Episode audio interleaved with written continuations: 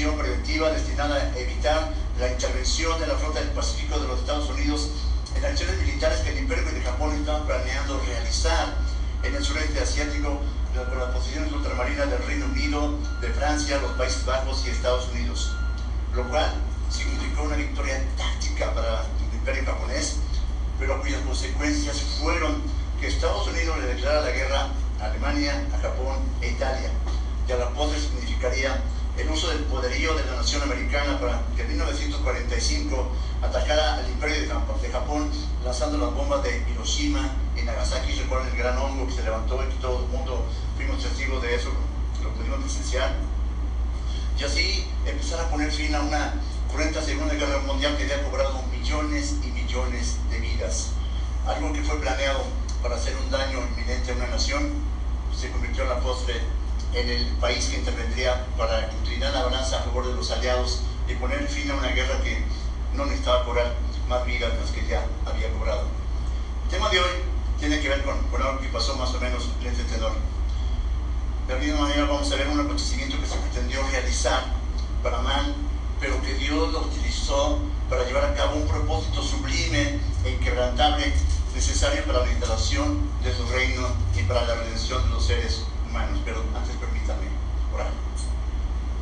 Señor nuestro Padre Celestial, te damos muchas gracias, Dios, por toda la gracia que nos das, por la misericordia que constantemente derramas sobre nosotros. Señor, que esta tarde tu voz se oiga fuerte y claro, Dios. Que no sea el predicador, que seas tú, Señor, que sea tu palabra, que sea tu Santo Espíritu el que nos esté guiando. Y ayúdanos, Señor, danos entendimiento, abre nuestro corazón hacia ti, quita toda distracción, Señor, y ayúdanos a salir, a salir edificados, diferente de cómo llegamos, Señor. Que todo lo que hagamos sea para tu honra y para tu gloria. En Cristo Jesús te lo pedimos y te damos gracias. Amén.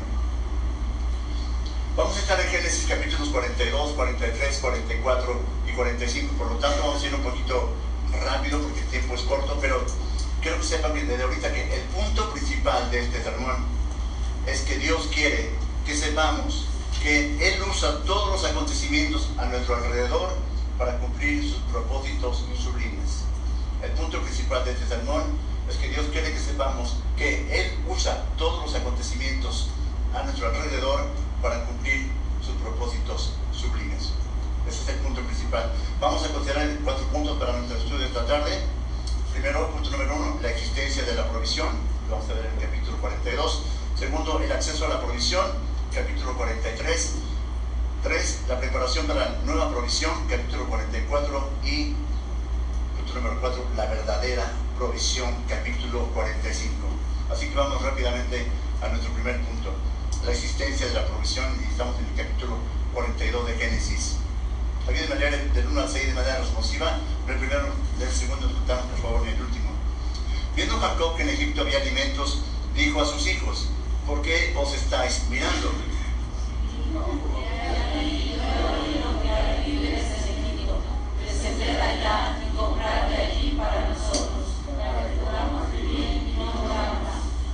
Y descendieron los diez hermanos de José comprar trigo en Egipto.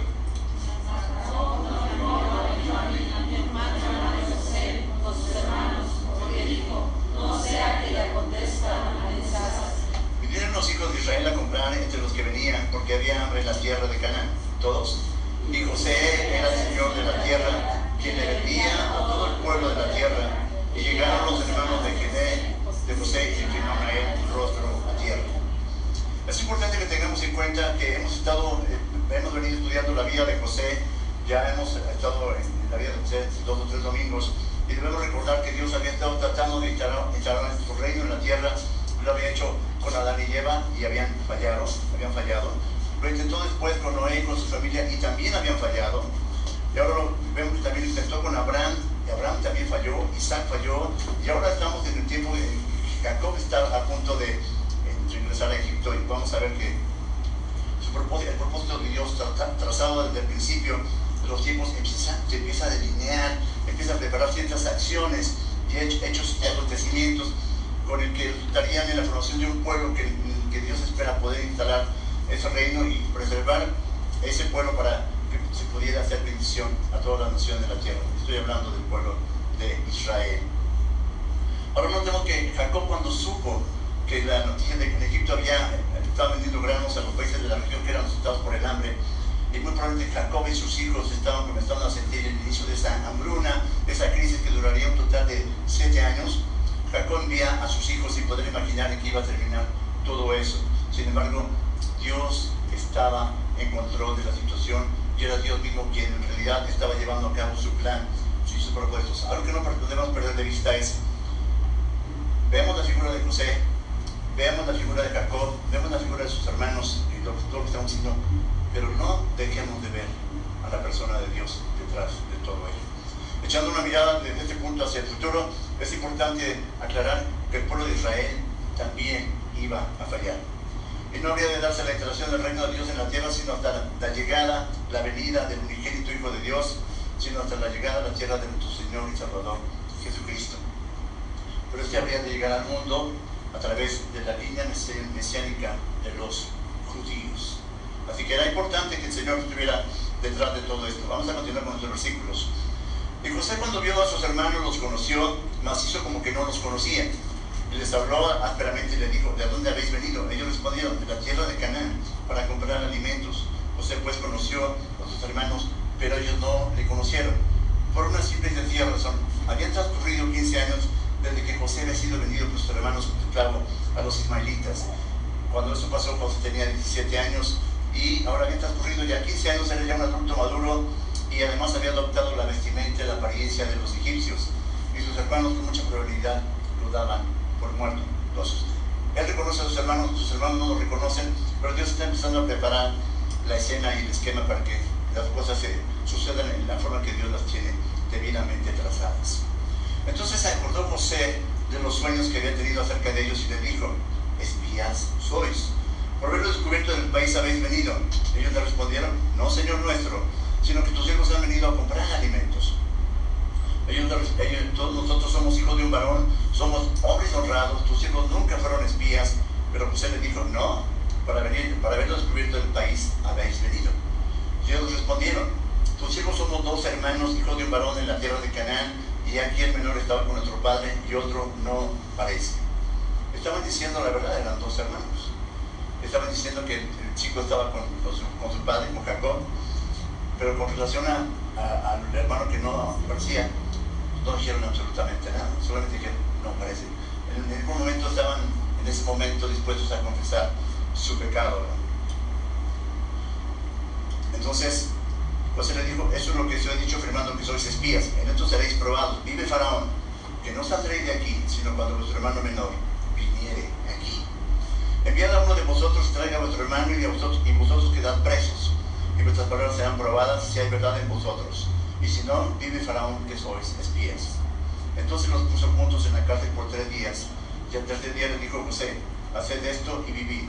Yo temo a Dios si sois hombres honrados, quede preso en la casa de vuestra cárcel uno de vuestros hermanos, y vosotros id y llevad el alimento para el hambre de vuestra casa. Pero traeréis a vuestro hermano menor y serán verificadas vuestras palabras y no moriréis. Y ellos lo hicieron así. Y decían el uno al otro, verdaderamente hemos pecado contra nuestro hermano, pues vimos la angustia de su alma cuando nos rogaba y no lo escuchamos. Por eso ha venido sobre nosotros esta angustia. Entonces Rubén le respondió diciendo, no sabe yo y dije, no pequéis contra el joven y no escuchasteis. Aquí también se nos demanda su sangre, pero ellos no sabían que los entendía José porque era intérprete entre ellos. Aquí vemos la, la, escena, estamos viendo una escena en la que los hermanos de José llegan a Egipto sin saber que era su propio hermano que los estaba atendiendo, o sea, no lo reconocieron. Pero la necesidad de alimento era el primer paso en la providencia de Dios que condujo a sacar a la luz el pecado de los hijos de Jacob. Ellos empezaban a decir, no nos rogaban a nuestro hermano, no le hicimos caso y yo intercedí por él y no, no me hicieron caso tampoco a mí. Y desde luego que ellos no esperaban que, que esa persona con la que estaban hablando, que era el gobernante segundo de a bordo de la nación de Egipto, fuera su hermano José. Que ocurriese aquella crisis fue el plan de Dios, la hambruna, todo eso fue eh, eh, permitido, diseñado por Dios, así como el haber enviado a José previamente a Egipto para ocupar el lugar de gobernante de esta tierra y poder proveerse de alimento suficiente para sortear y soportar debidamente esta prueba que sabía Dios que iban a pasar su pueblo y otros pueblos alrededor de los alrededores. De la providencia de Dios es también posible el encuentro de José con sus hermanos. Dios había diseñado un plan perfecto para la vida de José y lo estaba implementando para que aquel joven hebreo fuese el salvador de su familia. En el momento preciso los hermanos de José confesarían su pecado y se inclinaron delante de su presencia tal y como José lo había enseñado. Recuerden que, recuerden que José tuvo sueños que sus hermanos iban a inclinar sus manojos alrededor del suyo y que incluso el sol y la luna también iban a estar haciendo reverencia a él. El sueño de José se estaba comenzando a cumplir. Y no era en, sí el sueño de José, era el plan determinado y anticipado de Dios. Ahora, muy importante, algo que tenemos que tener muy en cuenta también, José era un tipo de Cristo. Y un día, esa nación de Israel va a reconocer que cuando rechazaron al Mesías estaban equivocados, lo van a aceptar y le van a rendir honor y le van a rendir obediencia. La pregunta es, ¿qué estamos haciendo nosotros en ese sentido? ¿Qué estamos haciendo como iglesia de Cristo para que esto ocurra? ¿Estamos compartiendo de Dios? ¿Estamos comunicando el Evangelio? ¿Estamos mostrando la gracia de Dios en nuestras vidas? ¿Estamos compartiendo de Él? Vamos a continuar con nuestra lectura estamos en el versículo 24, vamos a comenzar el 24. Y se apartó José de ellos y lloró. Después volvió a ellos y les habló y tomó entre ellos a Simeón y lo aprisionó a vista de ellos. José fue vencido por la emoción y salió del lugar donde estaban para llorar a las olas. Cuando regresó, seleccionó a Simeón, su hermano, para que quedara como rey. Quizá, la Biblia no, no lo dice textual, pero quizá porque él había sido uno de los que más cruelmente lo trataron cuando él estuvo pidiendo por su vida y lo metieron en esa cisterna y lo querían matar.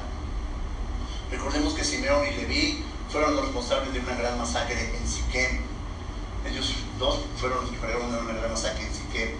Podemos ver que el carácter de Simeón y de Leví estaban en un carácter de gente ruda.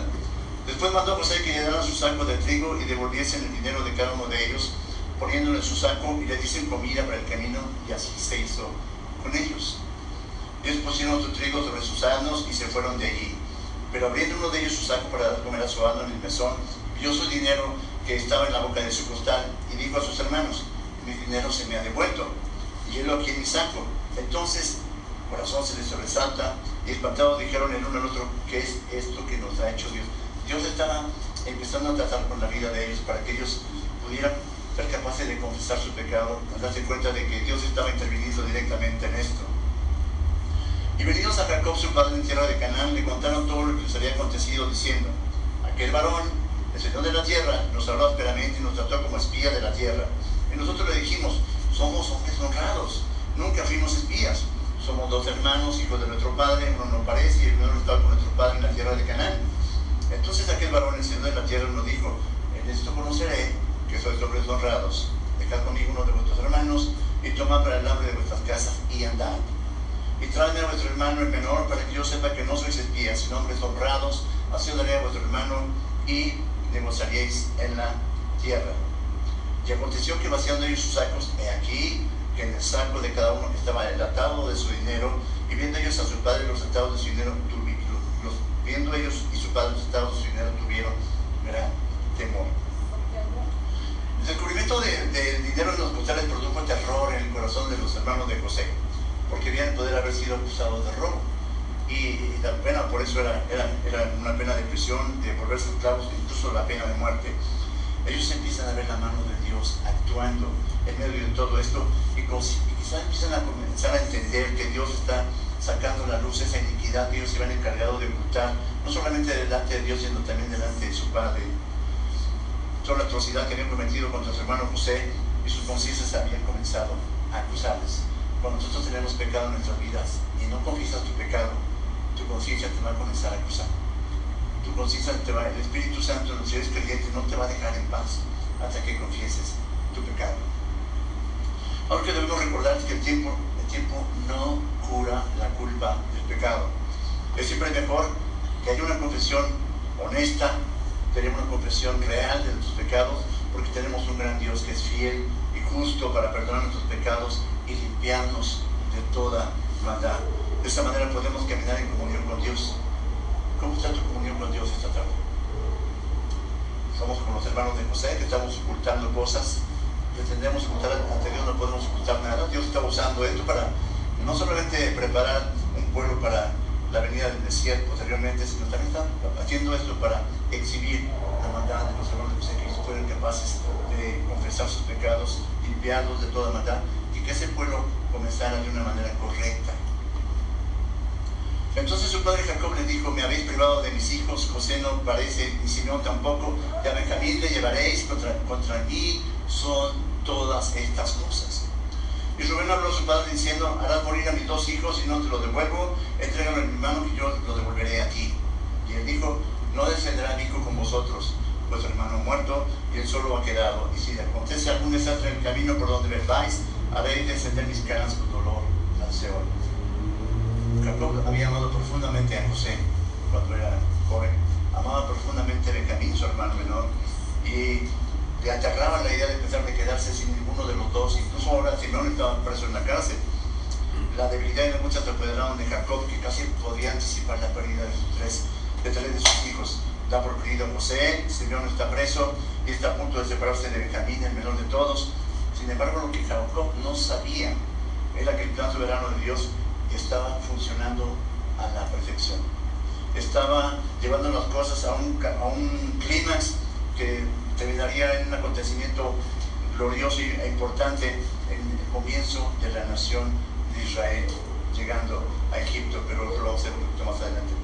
Cuando dejamos de ver a Dios y nos olvidamos de todo el cuidado y providencia que Él ha vertido a nuestro favor, es muy fácil ver todo de color negro y con los barrones por todos lados. Pero cuando recordamos que al que cree todas las cosas le ayudan para bien, esto es los que conforme a su propósito son llamados, entonces nuestra visión puede tener otro rumbo, tiene otro destino, tiene otra, otra visión. Aquí vemos que ante la situación de Jacob y sus hijos se pusieron, no vemos, no vemos a Jacob y sus hijos orando, no vemos a, los hijos de Jacob arrodillándose y pidiendo perdón, los vemos continuando con su vida, continuando encubriendo su pecado, pero dice la Biblia, el que encubre su pecado no prosperará. Pero el que lo confiesa y se aparta alcanzará misericordia. ¿Qué tanta confianza tenemos nosotros en Dios? Cuando pasa algo en nuestras vidas, ¿lo vemos todo negro? ¿O estamos poniendo nuestra mira en Dios y estamos confiando en que tiene un plan soberano para cada uno de nosotros? ¿Qué estamos haciendo al respecto? Eso nos lleva a nuestro segundo punto. Estamos viendo que había provisión, había provisión en, el alimento en Israel. Estamos hablando de provisión material de alimento. Pero ahora vamos a ver que el pueblo de, pueblo, la familia de Jacob tenía acceso a esta provisión. Nuestro segundo punto es el acceso a la provisión y estamos ya en el capítulo 43. El hombre era grande en la tierra. Y aconteció que cuando acabaron de comer el trigo que trajeron de Egipto, le dijo su padre, volved y comprad para nosotros un poco de alimento. Respondió Judá diciendo, aquel varón nos protestó con ánimo resuelto diciendo, no veréis mis rostros si no traes a vuestro hermano con vosotros. Si enviáis a nuestro hermano con nosotros, descenderemos y te compraremos alimento. Pero si no lo enviáis, no descenderemos, porque aquel varón nos dijo, no veréis mis rostros y no traéis a vuestro hermano con vosotros. Dijo entonces Israel, ¿por qué me hicisteis tanto mal? Declarando al varón que tenías otro hermano. Y ellos respondieron, aquel varón nos preguntó expresamente por nosotros y por nuestra familia. Diciendo, por nuestro, vivía nuestro padre, tenéis otro hermano, le declaramos conforme estas palabras. ¿Acaso podíamos saber qué nos debía atender a nuestro hermano? Entonces Judá dijo a Israel su padre, envía al joven conmigo y nos levantaremos e iremos a fin de que vivamos y no muramos nosotros, y tú y nuestros niños. Yo te respondo por él. A mí me pedirás cuenta, si yo no te lo vuelvo a traer y si no lo pongo delante de ti, seré para ti el culpable para siempre. Pues si no nos hubiéramos detenido, ciertamente hubiéramos ya vuelto dos veces. Entonces Israel su padre le respondió, pues que así es, hacerlo. Tomad de lo mejor de la tierra en nuestros sacos y llevad a aquel varón un presente, un poco de bálsamo un poco de miel, aromas y mirra, nueces y almendras. Y tomad en vuestras manos doble cantidad de dinero y llevad en vuestras manos dinero vuelto en las bocas de vuestros costales, quizás fue una equivocación. Tomad también vosotros a vuestro hermano y levantaos y volved a aquel varón. Y el Dios omnipotente os dé misericordia delante de aquel varón. Yo suelte al otro vuestro hermano y a este Benjamín, y si he de ser privado de mis hijos, séalo. La bruna estaba en su apogeo Jacob y los suyos ya habían resistido una primera, un primer embate de esa hambruna con los alimentos que habían ido a comprar a Egipto. Ahora iban a rezar por más alimentos que se había quedado que habían llevado. Esta continuación no hizo necesario que los hijos de Jacob tuvieran que regresar nuevamente a Egipto para comprar comida. Pero esta vez el requisito indispensable era que llevaran a Benjamín con ellos. Pero ahora vemos que ya el vocero ya no es Rubén como en el, capítulo anterior. Ahora el, el vocero es Judá. Judá aparece ahora como el vocero del grupo, como cabeza de sus hermanos.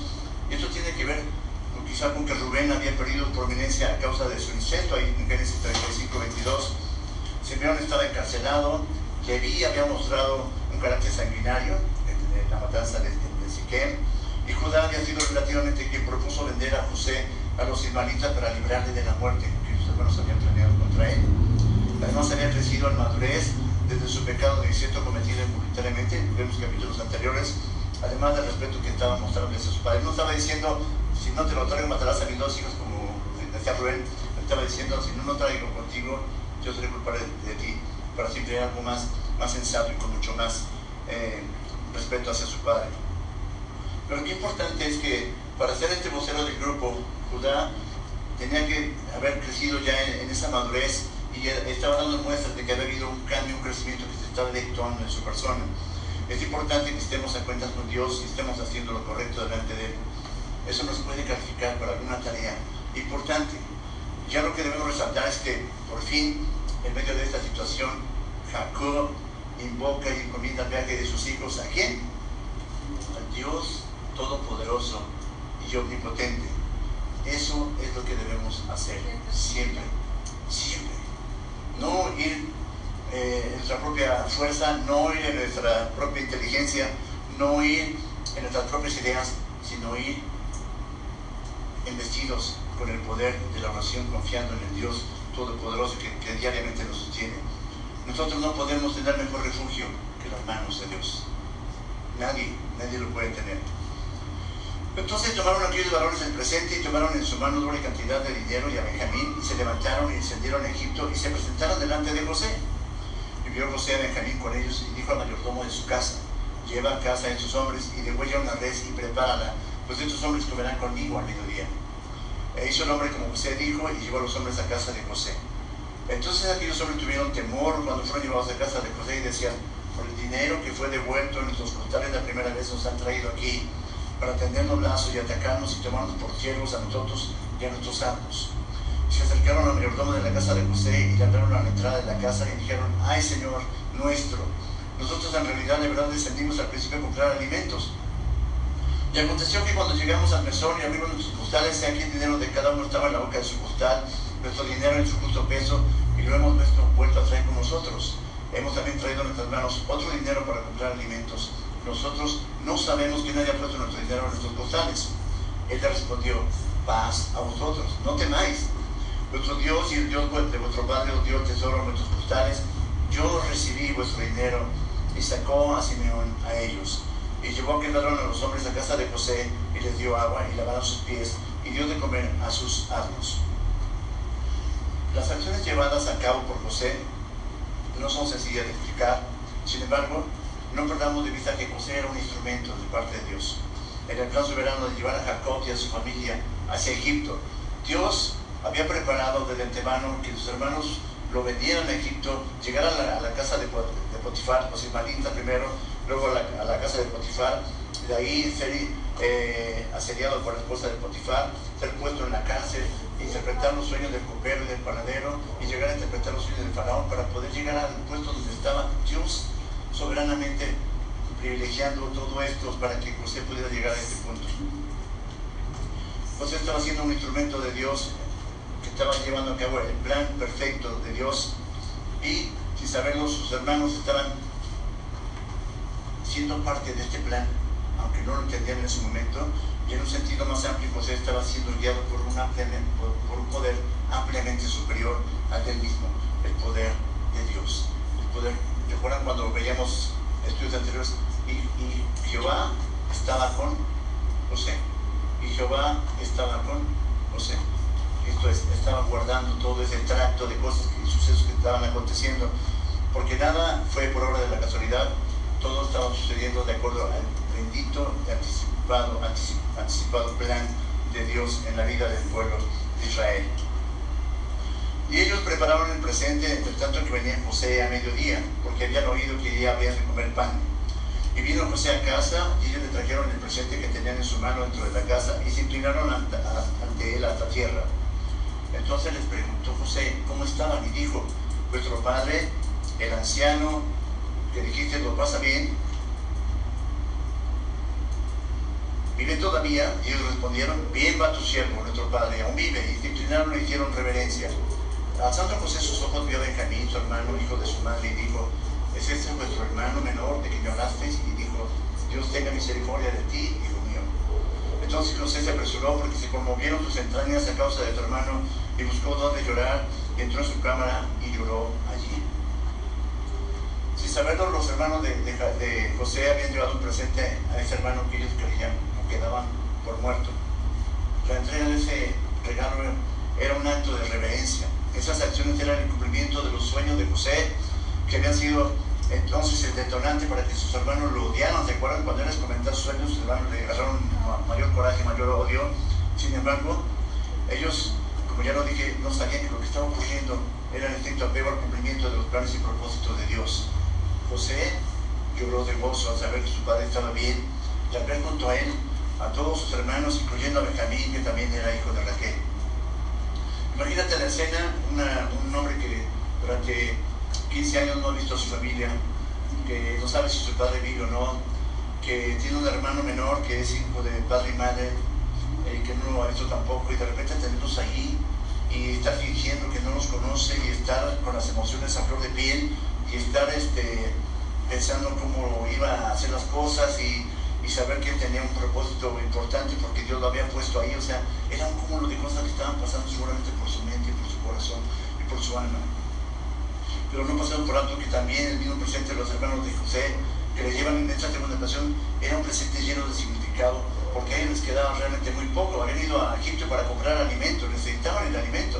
Ellos, de lo poco que tenían, estaban mandando un presente para que pudiera haber misericordia de parte del Señor de la tierra que no sabían que era José hacia ellos. Y en todo esto Dios estaba en control. Cuando algo pasa en tu vida, no pienses que Dios se, le olvidó, no pienses que, Dios se equivocó, no pienses que, que Dios se le pasó por alto. Todo lo que acontece alrededor de nosotros tiene un propósito muy definido. Hasta una partida inesperada de algún ser amado tiene un propósito definido cuando así lo vemos, cuando sabemos que Dios está en control de todas las cosas. Y la puso su rostro y salió y se contuvo y dijo, poned pan. Y pusieron para él aparte y separadamente para ellos y aparte para los egipcios que con él comían, porque los egipcios no pueden comer pan con los hebreos, lo cual es abominación a los egipcios.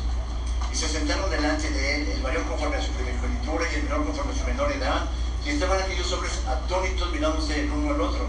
José tomó viendo de delante de sí para ellos, la porción de Benjamín era cinco veces mayor que cualquiera de las de ellos, y vivieron y se alegraron con él. Después de lavar su rostro, José controló sus emociones. Una porción de alimento cinco veces mayor le fue dada a Benjamín. Ese acto pudo haber provocado cero en los corazones de sus hermanos, tal y como lo habían manifestado para poner cuando, cuando, fue, cuando fue joven en el pasado pero dentro del contexto bíblico podemos ver que los hermanos de José pasaron la prueba. Y aquí podríamos preguntar, ¿por qué tanta disciplina, por qué tantas cosas de parte de José? Con relación a esto, la respuesta es que Dios sabía la importancia de aquellos hombres en el plan futuro del Señor y por tal razón se requería una obra profunda de corrección espiritual y de preparación. Esos hombres necesitaban doblar sus rodillas delante de Dios en arrepentimiento genuino fe y humildad delante del Dios Todopoderoso. Es exactamente lo mismo que tenemos que hacer nosotros hoy en día. Muchas veces lo que consideramos como una forma de severidad de parte de Dios hacia nosotros podría ser en realidad la obra necesaria de su amor y su gracia en nuestras vidas. Si está pasando en nuestra vida, ten por cierto que Dios tiene un propósito importante para con ello. No, no lo dejes nada más así. Esto nos lleva a nuestro tercer punto, la preparación para la nueva provisión, capítulo 44. Mandó José a mayordomo de su casa diciendo, llena de alimento los costales de estos varones cuanto puedan llevar y pon el dinero de cada uno en la boca de su costal. Y pondrás mi copa, la copa de plata en la boca del costal del menor, con el dinero de tu trigo. Y él hizo como dijo José. Venida la mañana, fueron despedidos con sus asnos. Habiendo ellos salido de la ciudad de la que aún no se habían alejado, dijo José a su mayordomo, levántate y sigue a esos hombres, y cuando los alcancen diles, ¿por qué habéis vuelto mal por bien? ¿Por qué habéis robado mi copa de plata? ¿No es esta la, en la que bebe mi Señor y por la que se duele adivinar? Habéis hecho mal en lo que hicisteis. Cuando él los alcanzó, les dijo estas palabras. Y ellos le respondieron, ¿por qué dice nuestro Señor tales cosas? Nunca te harán tus siervos. Y aquí el dinero que haríamos en la hoja de nuestros costales te lo volvimos a traer de la tierra de Canaán. ¿Cómo pues habríamos de hurtar de la casa de tu Señor plata ni oro? Aquel de tus siervos y quien fuera lleno de la copa, que muera, y aún nosotros seremos siervos de. Y él dijo, también ahora sea conforme a vuestras palabras, aquel que se hallare será mi siervo y vosotros seréis sin culpa. Ellos entonces se dieron prisa y derribando cada uno su costal en tierra, abrió cada cual el costal suyo y buscó desde el mayor comenzó y acabó en el menor, y la copa fallada en el costal, ¿de quién creen? De Benjamín. Entonces ellos rasgaron sus vestidos y cargó todo, cada uno su y volvieron a la ciudad. La estrategia de poner la copa de plata en el saco de Benjamín para dar la impresión de que él había robado fue un acto de astucia de parte de José. Abandonarían ahora ellos a su suerte a Benjamín como lo hicieron en su momento con José, años atrás, sus corazones habían estado contentos por el trato que, les había dado José, había compartido con ellos la mesa, había sido su anfitrión, pero ahora habían sido sacudidos al haberse hallado la copa en el saco de Benjamín. Y recuerden que su padre le dijo, si Benjamín no regresa con ustedes, van a hacer descender con dolor mis canas al Seol. A veces Dios tiene que sacudirnos de la misma manera para confrontarnos con nosotros mismos, con nuestros pecados y con nuestras motivaciones más profundas. A veces Dios tiene que hacer cosas de nuestra vida para que seamos sacudidos y confrontados con lo que estamos haciendo y cómo lo estamos haciendo. Vino Judá con sus hermanos a casa de José, que aún estaba allí, y se postraron delante de la entierra, y le dijo José, ¿qué acción es esta que habéis hecho? ¿No sabéis que un hombre como yo sabe adivinar? Entonces dijo Judá, ¿qué diremos a mi Señor? ¿Qué hablaremos o, qué, o con qué nos justificaremos? Dios ha hallado la maldad de tus siervos. Y aquí nosotros somos tus siervos, somos siervos de mi Señor, nosotros y también aquel en cuyo poder fallara la copa. José respondió, nunca yo talaga. El varón en cuyo poder fallara la copa, él será mi siervo y vosotros id en paz a, vuestro Padre. Ahora las cosas habían cambiado un poquito, ¿no? Habían cambiado mucho. Los hermanos que habían vendido a José como esclavo, ahora tienen que humillarse a tierra en su presencia. Y aunque ellos no lo sabían, se estaban cumpliendo la perfección los propósitos de Dios para la formación y preservación de su pueblo, de donde habría de venir un día más adelante el Mesías. Nunca, vamos, nunca perdamos de vista que esto es sumamente importante. Recuerden, Dios quiso instalar su reino desde el Génesis. Adán y Eva fallaron. Ah, vino con Noé, falló. Viene con Abraham, falló. Ahora va a comenzar con una nación que se va a llamar Israel, también va a fallar. Nosotros estamos fallando. Pero lo estamos haciendo conforme Dios quiere. Es sumamente importante que pensemos en esto. Entonces Judá se acercó a él y dijo, ay Señor mío, vemos aquí a Judá con el vocero del grupo. Ay Señor mío, te ruego que permitas que hable tu siervo una palabra en oído de mi Señor y no se sienta tu enojo contra tu siervo, pues tú eres como faraón. Mi Señor preguntó a sus hijos diciendo, ¿tenéis padre o hermano? Nosotros respondimos al Señor, tenemos un padre anciano y un hermano joven, pequeño aún, que le nació en su vejez, y un hermano suyo murió, y él solo quedó de los hijos de su madre, y su padre lo ama. Y tú dijiste a tus siervos, traédmelo y pondré mis ojos sobre él. Y nosotros dijimos a mi Señor, el joven no puede dejar a su padre porque si lo dejare su padre morirá. Y dijiste a tus siervos, si vuestro hermano menor no desciende con vosotros, no veréis más mi rostro. Aconteció pues que cuando llegamos a mi padre, tu siervo, le contamos las palabras de mi Señor. Y dijo nuestro padre, volvió a comprarnos un poco de alimento. Nosotros respondimos, no podemos ir si nuestro hermano no va con nosotros. Si nuestro hermano va con nosotros, iremos, porque no podemos ver el rostro del varón si no está con nosotros nuestro hermano, el menor. Judá ya como el, portavoz de los hermanos hace una estupenda apelación en favor de Benjamín. Una apelación que nos deja ver los cambios que Dios había estado efectuando en, el corazón de, Judá, en su condición espiritual. Observamos la inesperada confesión de su pecado, la preocupación genuina por el dolor que le a su padre la pérdida de Benjamín, el doble sacrificio que pretende hacer en favor de su hermano, al ofrecerse para quedarse en lugar de su hermano. Y esto nos habla desde luego de un verdadero cambio de corazón. De la misma manera que, que podamos acceder a una nueva y mejor provisión, Dios tiene que trabajar primero con nuestros corazones duros de piedra para volverlos de corazones de carne. para darnos acceso a la vida espiritual que quiere otorgar a todos los que le buscan verdaderamente y de corazón. Entonces siervo mi padre nos dijo, vosotros sabéis que dos hijos me dio a luz mi mujer, y el uno salió de mi presencia y hizo de cierto que fue despedazado y hasta ahora no lo he visto. Y si tomáis también este de delante de mí le acontece algún desastre, haréis descender mis canas con dolor al Seol. Ahora pues, cuando vuelva yo tu siervo mi padre, si el joven no va conmigo, como su, vida, como su vida está ligada a la vida de él, sucederá que cuando no vea al joven, morirá. Y tus siervos harán descender las canas de tus siervos nuestro padre con dolor al Seol. Siervo salió por fiador del joven con mi padre, diciendo, si no te lo vuelvo a traer, entonces yo seré culpable ante mi padre para siempre. Te ruego por tanto que quede ahora tu siervo en el lugar del joven por siervo de mi Señor y que el joven vaya con sus hermanos. Porque ¿cómo volveré yo a mi padre sin el joven? No podré para no ver el mal que sobrevendrá a mi padre. No cabe duda que Dios había regenerado el corazón y la mente de Judá. Ya no era el mismo que había fraguado con sus hermanos la muerte de José, sino que ahora estaba dispuesto a sacrificar su propia vida por uno de sus hermanos. No solo solamente su libertad, sino incluso hasta dar su vida por su hermano el menor. Ojalá Dios nos cambie a nosotros así. Ojalá ese cambio que se llama regeneración se haya efectuado en nuestras vidas. Si eso ha ocurrido en tu vida, es tiempo de arrodillarte y clamar a Dios por perdón y misericordia, poniendo nuestra fe en Él. Si no ha ocurrido eso en tu vida, es tiempo de, que se lo clames, de que lo pidas, de que lo supliques a Dios para que Él te tome como parte de, su familia, como parte de su iglesia. Vamos a nuestro último punto, la verdadera provisión, capítulo 45. No podía ya José contenerse delante de todos los que estaban al lado suyo y clamó, hace salir de mi presencia a todos y no quedó nadie con él al darse a conocer José a sus hermanos. Entonces se dio a llorar a gritos, lloraron los egipcios, yo también la casa de Faraón. Y dijo José a sus hermanos, yo soy José, vive aún mi padre. Y sus hermanos no pudieron responderle porque estaban turbados delante de él. Entonces dijo José a sus hermanos, Acercamos ahora a mí y ellos se acercaron y él dijo, yo soy José vuestro hermano, el que vendisteis para Egipto. Ahora pues, no os entristezcáis ni os pese de haberme vendido acá, porque para preservación de vida me envió Dios delante de vosotros. Este es el punto medular del, sermón. No, nada está ocurriendo por azar. Nada está ocurriendo eh, eh, por la casualidad. Está ocurriendo de acuerdo al propósito sublime y anticipado de Dios.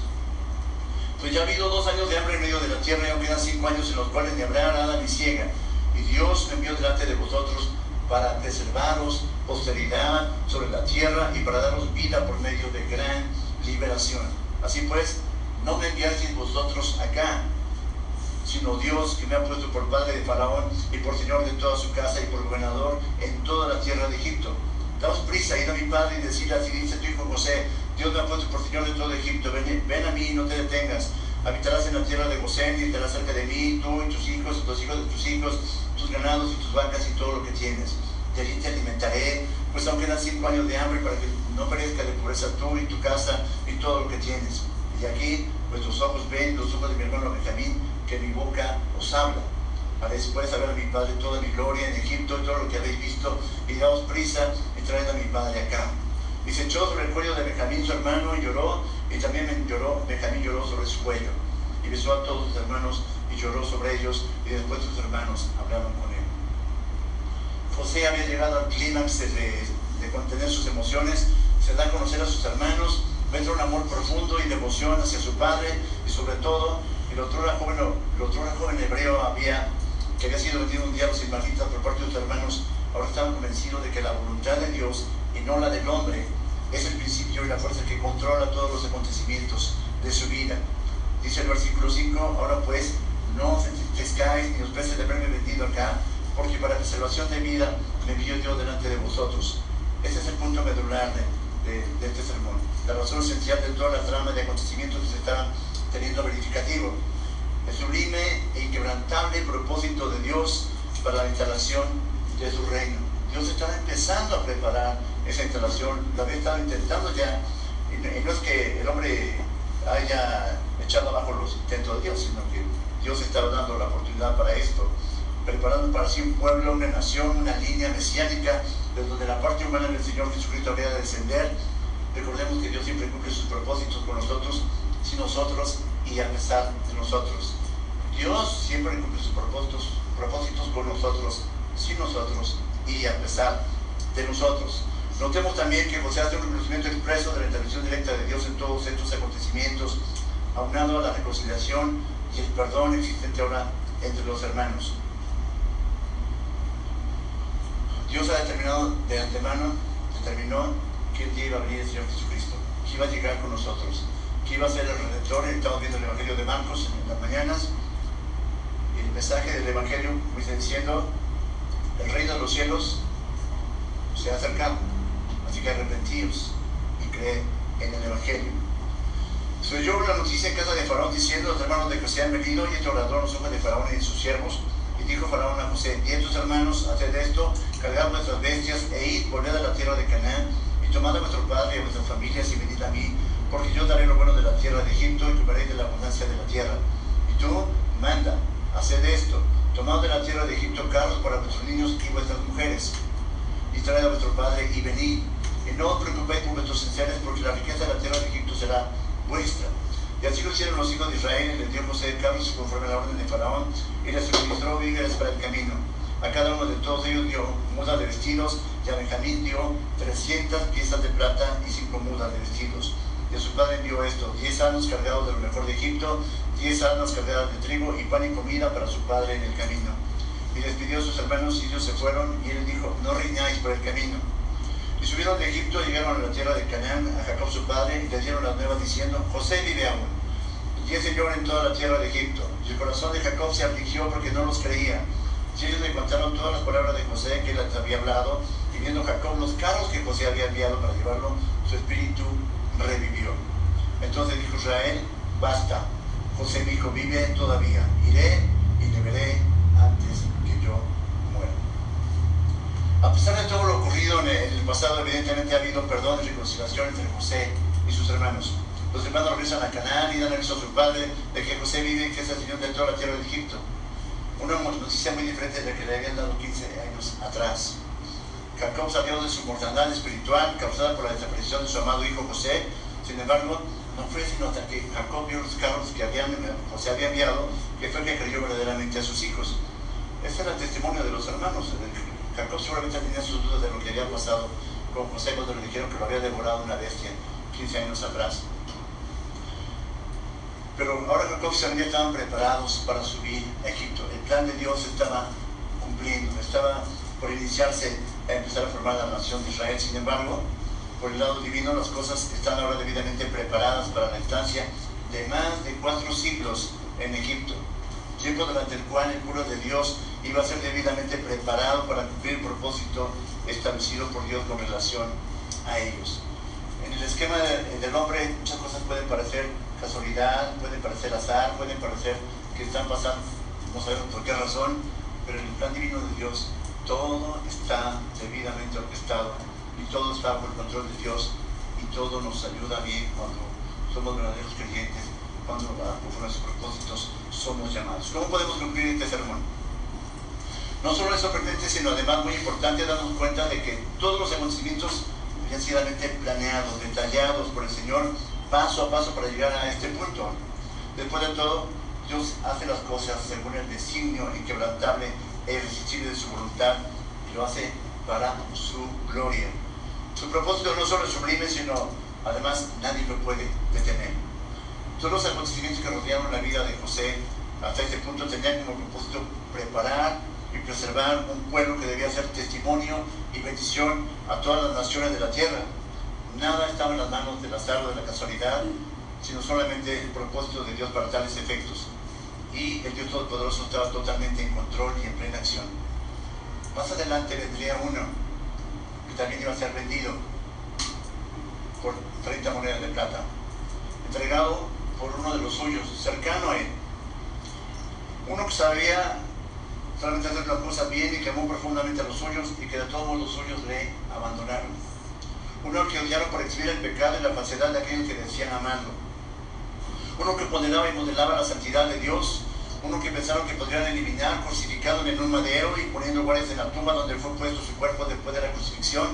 Uno que obtuvo victoria entre la muerte y se sentó a la diestra del trono de Dios. Su nombre, Jesucristo. El Dios grande y soberano quería que su palabra se cumpla en todas las situaciones y de esta manera Él cumplirá perfectamente todos sus propósitos.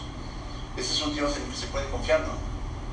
Es un Dios el que se, puede, se en busca de alimento y provisión espiritual, ¿no? Es un Dios que perdona, que nos reconcilia con Él. Es un Dios que nos invita a sentarnos a su mesa. Es Dios que nos invita a venir a Él y gozar no solo de su presencia, sino de su protección y su ayuda.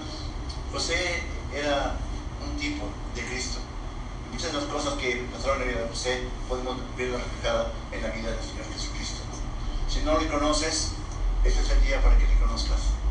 Si no te has puesto en manos de Él, es tiempo de que te pongas en manos de Él. Pero verdaderamente, a veces decimos que le conocemos. A veces decimos que estamos en frecuencia con Él. A veces decimos que estamos obedeciéndole a Él. Pero cuando somos confrontados con algún evento que está ocurriendo a nuestro alrededor, nos llenamos de temor, de angustia, de soledad, de frustración, de ansiedad, porque no nos damos cuenta que tenemos un Dios que es grande y todopoderoso. ¿Qué vas a hacer? ¿Cómo está tu relación con Él? ¿Estás teniendo provisión espiritual de parte de Él? ¿Estás accediendo a ese sustento que Dios tiene en manos llenas y abundantes para ti? ¿O estás pensando que Él no es capaz de controlar todas las situaciones que se han presentado en tu vida? Si ya lo conoces, confía en Él de todo tu corazón. Fíjate de Jehová de todo tu corazón y no te apoyes en tu propia presencia. Si no le conoces hoy, invoca, llama, pídele perdón, pon tu fe en la obra consumada de Él en el Calvario, en la obra consumada de Él en la cruz, en su resurrección, y entonces vas a ver que tu vida va a acceder a una provisión espiritual inagotable. Vamos a orar. Señor, tu Padre Celestial, te damos muchas gracias, Dios.